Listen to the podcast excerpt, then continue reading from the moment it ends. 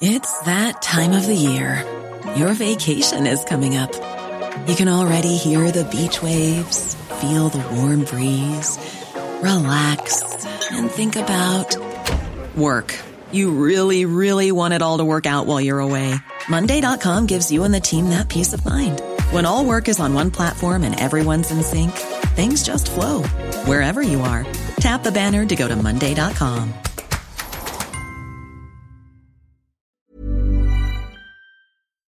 Bonjour à toutes et à tous et bienvenue dans ce Morning Mood du mardi 21 euh, septembre. Il est 5h30 du matin, j'espère que vous êtes en forme. Bon, alors, petit euh, chahut sur les marchés. Alors, pourquoi est-ce que je dis petit? Parce que euh, oui, c'est toujours autour de l'affaire Evergrande. Ça inquiète, etc., etc. Donc, bien évidemment, hein, ce matin, si vous lisez les articles en disant ça y est, ça va être un risque systémique et en même temps, messieurs, dames, on en avait quand même parlé je crois que c'était pas dans les briefs hebdo dimanche, mais dimanche d'avant, d'accord? Donc on le savait, on le savait très bien. Maintenant, est-ce que c'est la fin du monde? Alors, moi, ce qui m'intéresse, c'est pas forcément l'avis des uns et des autres en disant oui, c'est un risque. Oui, bien évidemment que c'est un risque, bien évidemment.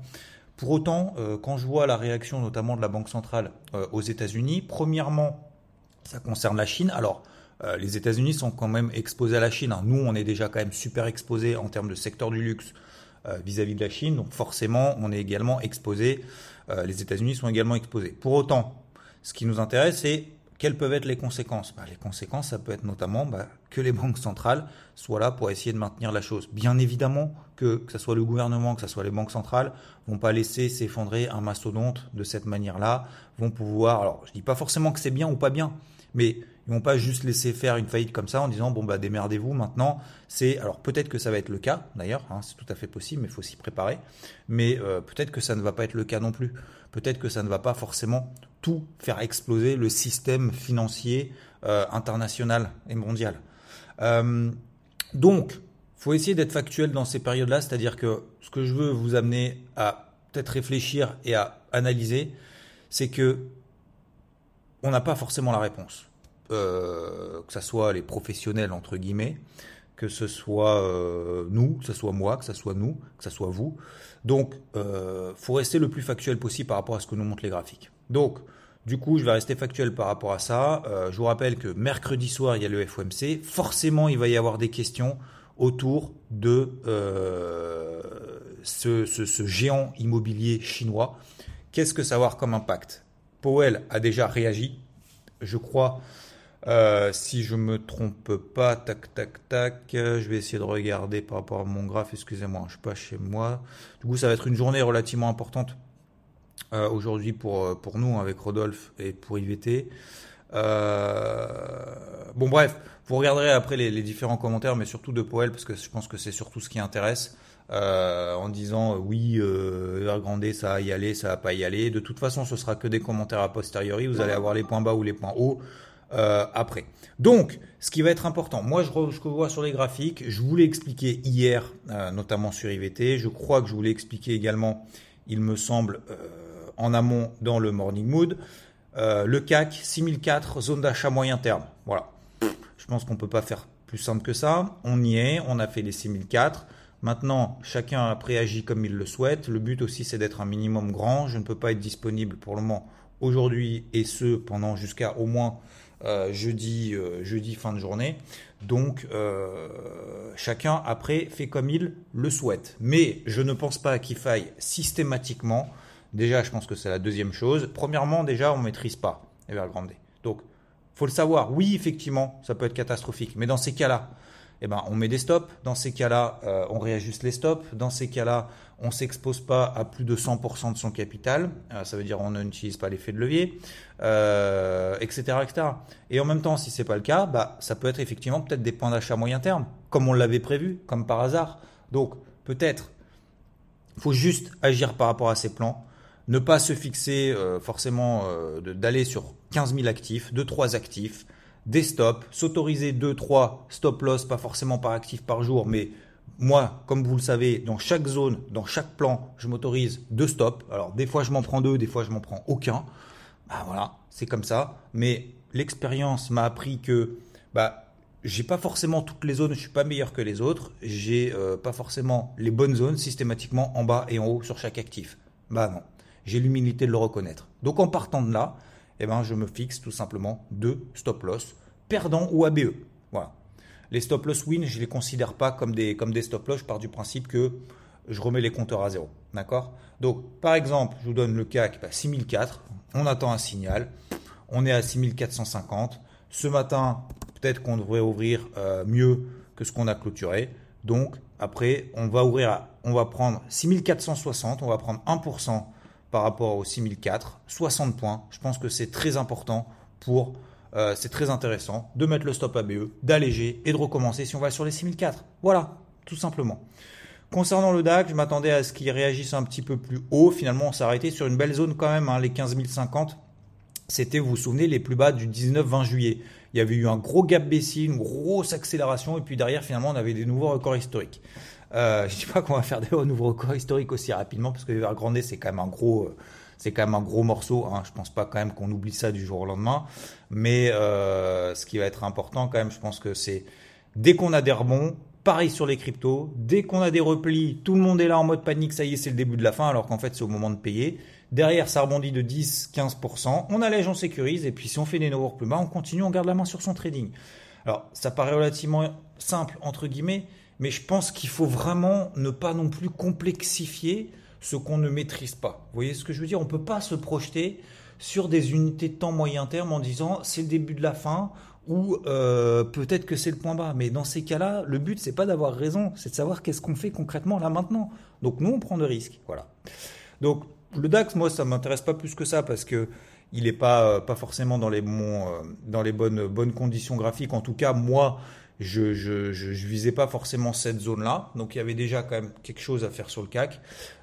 sur le le Nikkei n'a pas décroché. Hein. MM20 des livres, regardez la MM20 des livres, 29 550. Alors on a invalidé les stratégies d'achat intraday puisqu'on est repassé sous les 30 300. Nikkei pas forcément très intéressant et pas d'indication plus que ça. Le Dow Jones, nous avions donc une zone d'achat moyen terme, euh, swing pardon, pas moyen terme, 33 500. Sur le, sur le Dow Jones. donc sur, on a fait 33 euh, 600 à peu près. Euh, au plus bas. Euh, derrière, on est à 34 200. Donc, on a pris quand même 700 points sur le Dow Jones par rapport un petit peu plus haut que la zone qu'on avait déterminée. C'est pour ça que je vous invite toujours à avoir des zones d'intervention pour avoir une certaine objectivité et de pouvoir agir, je ne vais pas dire forcément de manière sereine, mais agir en connaissance de cause sur une zone qu'on a déterminée en amont, tout simplement. Euh, concernant le SP500, donc le SP500, il y a deux options. Moi, je vous ai partagé notamment sur IVT euh, l'OC que je plaçais sur les 4300, juste un peu au-dessus des 4380. Il y a deux options là-dessus. On est toujours sur les 4380. Alors, on a fait une grosse mèche basse derrière. Hein. on a perdu 80 euh, points, 70, 75 points. Et puis derrière, finalement, on est reparti dans l'autre sens. Dans ces cas-là, il y a deux façons de les maîtriser. Je crois que je vous l'ai partagé hier également sur IVT. Euh, bon, soit euh, on n'a pas pris euh, l'OC, machin, etc. Et du coup, on s'en fout, donc du coup, ça vous intéresse pas. Mais si on a pris l'OC, il y a deux options. Soit vous avez pris, vous avez conservé la position, on est ABE, vous vous êtes fait peur, vous vous dites mince, j'étais trop exposé, mais du coup, ça peut baisser, machin, etc vous coupez la moitié de la position, vous mettez le stop sous les plus bas qu'on a fait. Ça, c'est la première option. Deuxième option, euh, vous n'êtes pas fait peur, vous avez dit bah oui, c'est une grosse zone d'achat, je sais que ça peut baver un peu en bas, un peu en haut, il va y avoir des excès, c'est la volatilité. Vous êtes toujours sur le même point et donc vous fixez un niveau d'invalidation en clôture daily. Niveau d'invalidation en clôture daily sous les 4320. En gros, quasiment sur les plus bas. Mais en gros, si on repasse là sous, la grosse bougie H1, vous avez vu qu'on a faite notamment juste avant la clôture américaine, si on corrige plus de 50% de cette bougie-là, c'est-à-dire 4330, bah, c'est pas bon signe. Ok? Ça, c'est la deuxième option. Troisième option, vous êtes un métronome, vous avez pris, on a pris le, le breakout du coup quasiment H1 qu'on a fait. Alors déjà, vous n'êtes pas rentré à 4381, mais ce serait plutôt 4360, enfin un peu, un 4367, pardon, sur le breakout H1 là, de la bougie de 15 heures. D'accord? Euh, Stop en dessous de, la bougie, d'accord? Ça, nous fait 4350. Donc grosso modo 20 points. Allez, on va arrondir à 20 points. D'accord?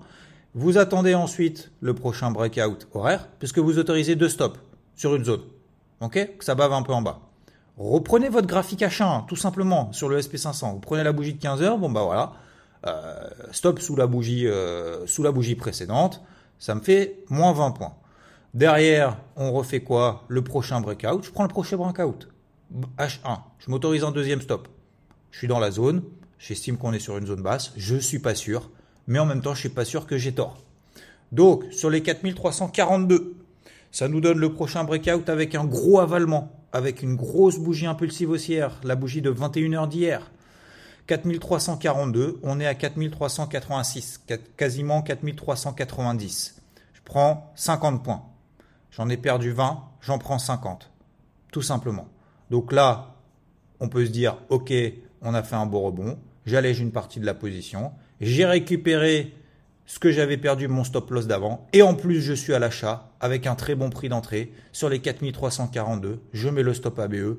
Terminé, je laisse courir. On verra bien ce que ça donne derrière sur des objectifs daily. Voilà. Objectif daily, 4450. Bah ouais, c'est beaucoup. Et en même temps, à chaque fois que le SP500 a rebondi euh, cette année, à chaque fois on a fait des nouveaux records historiques derrière. Je dis pas qu'on va y aller. Je dis pas que c'est le point bas. Je dis juste préparez vos plans en amont Fixez-vous des, objectifs, des validations. Essayez de faire comme on l'a fait là, par exemple, de manière un peu objective euh, et factuelle et euh, sans aller partir dans tous les sens. Or, argent, des grosses zones basses, on rentre à l'achat, peut-être qu'on va faire des nouveaux plus bas pour ceux qui ont loupé notamment les plus bas sur l'argent sur les 22,02. Désolé, j'ai eu le point bas sur l'argent au centime près. Euh, il faut toujours prendre un petit peu de marge par rapport au niveau, toujours regarder, mais se placer des alertes, etc. Ne suivez pas bêtement n'importe qui, qui que ce soit.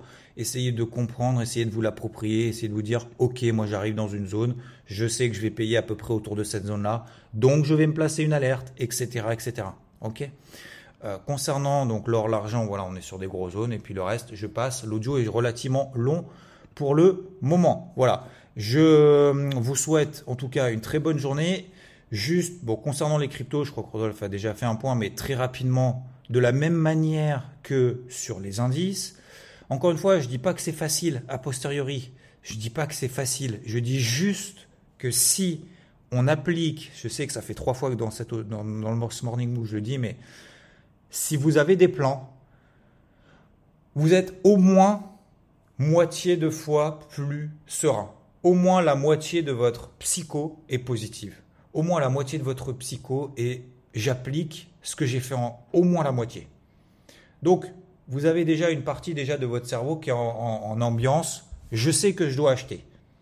Après, effectivement, bah, quand on arrive dans d'accélération, vous allez toujours avoir le bruit des réseaux sociaux, toujours les bruits à droite à gauche. La capi totale sur les cryptos, on avait partagé notamment un graphique là-dessus. J'avais partagé un graphique dans le crypto board sur les 1800 milliards, à peu près autour de cette zone-là, de plutôt privilégier des achats, il me semble. On a fait 1800 milliards. On est quasiment, on est remonté quasiment à, 1950 sur, les, sur la capi totale, hein, je parle. Hein. je ne vais pas les regarder individuellement, mais en gros, on a pris par rapport à la zone d'achat qu'on s'était fixé de renfort, notamment de position, quasiment 7%, 8% sur la capi totale. 7-8% sur la capi totale. Qu'est-ce qu'on fait? On allège, on sécurise. Je ne sais pas si on va faire de nouveaux plus bas, je ne sais pas si on va faire de nouveaux plus hauts, mais au moins on a agi sur une zone déterminée. Voilà. C'était plutôt pédagogique, encore une fois, c'est pas pour donner des leçons ou quoi que ce soit, mais je pense que ce qui est vraiment la clé, lorsque vous avez des moments comme ça très importants sur les marchés traditionnels, sur les cryptos, sur tout ce que vous voulez, si on peut se planter, mais au moins on sait pourquoi est-ce qu'on le fait franchement, essayez de, vraiment de raisonner par rapport à ça, parce que je vois beaucoup de commentaires euh, un peu n'importe comment. Ok? Donc, euh, j'espère qu'on a préparé bien le terrain. J'espère que, je vais pas dire la majorité, mais au moins quand même certaines personnes d'entre vous ont profité ou se sont pas mis en galère tout en bas, se sont pas mis en galère à payer tous les rebonds de 10 points pendant l'accélération baissière, se sont placés sur des unités de temps longues, parce qu'un flux baissier comme ça, on les retourne sur des unités de temps longues, sur du H1, sur du H4. On ne peut pas savoir où sera le point bas. Et on peut s'autoriser de stop loss. Voilà. Je vous embête pas plus, je vous souhaite une excellente journée et euh, préparez bien vos plans, appliquez-les. euh, ayez l'humilité de reconnaître qu'on ne peut pas forcément savoir ce qui va se passer en Chine. Voilà. Je vous souhaite une très bonne journée. Je vous dis à plus. Ciao. Want flexibility? Take yoga. Want flexibility with your health insurance? Check out United Healthcare Insurance Plans. Underwritten by Golden Rule Insurance Company, they offer flexible, budget friendly medical, dental, and vision coverage that may be right for you. More at uh1.com.